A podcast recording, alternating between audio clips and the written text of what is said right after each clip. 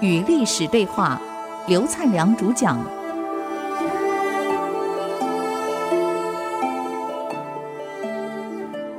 与历史对话，我是刘灿良。讲到这个项伯，就回到了楚营来了。他跟项羽说：“侄儿啊，这个你明天要打刘邦，对呀？哎呦，误解啊！伯父，什么误解？你想一想看，我们今天进关中为什么进的这么顺呢？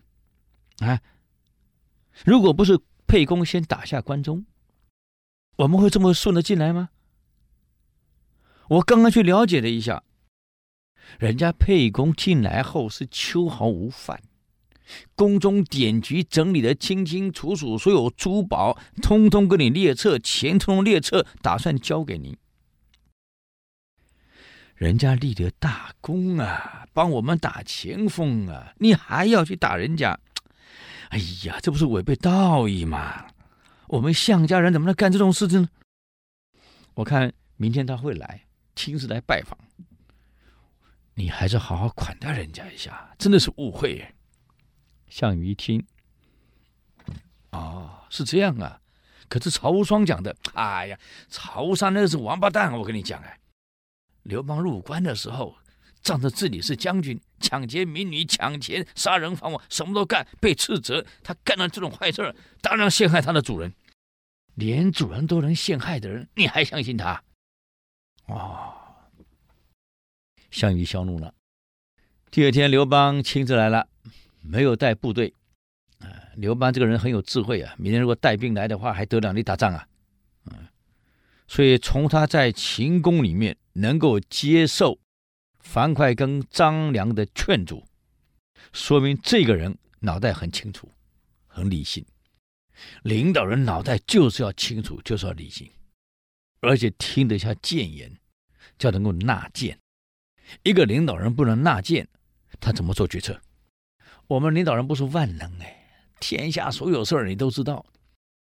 汉文帝有一句话呀：“民意不能上达是进步的最大阻碍；实情不能掌握是错误决策的根源。”你要掌握实情，要掌握民意，你得包容部署跟你讲话，人家跟你讲什么，你要能纳谏，要能听得下去。否则谁跟你讲啊？既然刘邦在宫廷里面马上能够出来放掉所有的美女，放掉所有的珠宝，难道刘邦不喜欢？他喜欢的不得了。可今天能够忍住、耐住性子，听得下张良的谏言，听得下樊哙的谩骂，他出来了。啊，明明先入关讲好的，先入关者为王啊！很多人面子放不下，讲好这是我先进来，干嘛是你的呢？肯定发火的嘛，要么打嘛。可刘邦这个人能够懂得进退呀，屋檐之下不能不低头啊！你实力既然不如人家，你怎么办？啊，那就乖乖的。所以刘邦这个人很知进退啊，而且反应又极快极灵敏。一看到项伯，你看讲话多好听，多有组织力。而这些话可不是张良教他的，那讲的多好啊！还马上找项伯，哎，我们几个儿女亲家，还几个儿女亲家，以后变成亲家了，你想多好！临走的时候赏了项伯一大堆啊，珠宝啊，钱财呀、啊，哎呀，还有什么礼券啊，我看都都都都给了，啊，名表啊，呃，让项伯带回去。OK，所以项伯得了这么多好处，又跟刘邦结为亲家，你想能够不为刘邦讲话？何况坦白讲，这个时候刘邦对项羽危害还不大，项伯还不至于要项羽把刘邦铲掉。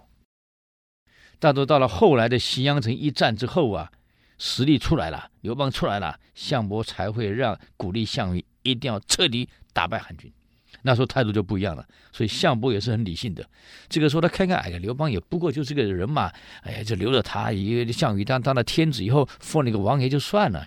啊，就安定了嘛。那么我和儿女亲家是王爷也没什么不好，这是项伯原来的看法。那么刘邦第二天来的时候呢，也很聪明，我都带了这几个人就来了，啊，带了一百多个人来了。那么这个樊哙保护他，张良陪同他，由这个夏侯婴驾车把他驾过来。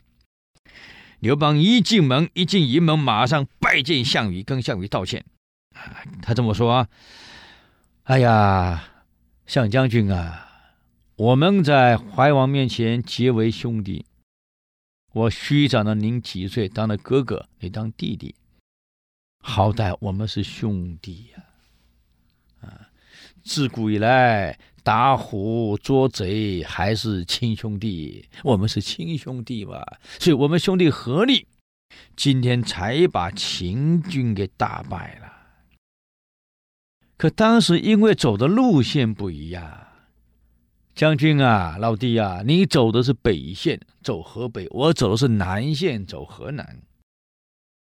那只是我的运气好，我这个线呢，敌人比较弱，所以我走得顺。就一路走，就走到关中来了，所以我就找了您几天进来。您来了以后呢，来，将军，请看看，这个是所有宫中的这个名册，这是珠宝的名册，这是钱财的册，这是什么册？什么册？分类分得清清楚楚，当场交给项羽，请你看一看。我一点都没拿，丝毫都没拿，完完整整交给将军您。我还怕盗贼进来扰乱，所以我严格把守到函谷关。我还跟老百姓约法三章，就是为了让将军您来有个安定的环境交给你。何况令出生，您是贵族，我不过就是个农民嘛，啊，地下的老百姓出身的，我哪能跟你争啊，将军？所以一切我都为将军安排好了，这个都是您的呀，啊！我只希望能够安定的团结在你周围，为将军服务，效忠于将军，啊！我能当个富家翁，我满足了，我还有什么所求？不过如此。可非常不幸的，居然有人上播流言，让我们兄弟间产生的矛盾、产生冲突、产生误解，而造成今天这个局面。不让天下人笑话吗？将军，我们是兄弟呀，那不让人笑话吗？兄弟鬩墙了，啊！这项羽一听有点不好意思，哎，老哥，我现在知道了，那确实是误解嘛，那是你的左参军。曹无伤跟我讲的话嘛，他跑来跟我说的嘛，要不然我哪里会气成这个样子？他就是说，你把珠宝全拿了，钱都拿了，美女都拿了，宫殿也占领了，你在里面享受，你自称为王啊，还传令各郡县，啊，你就是王了。重兵摆在函谷关，挡我入关，这可是你的左参军这个曹无伤讲的呀。这项羽的糊不糊涂？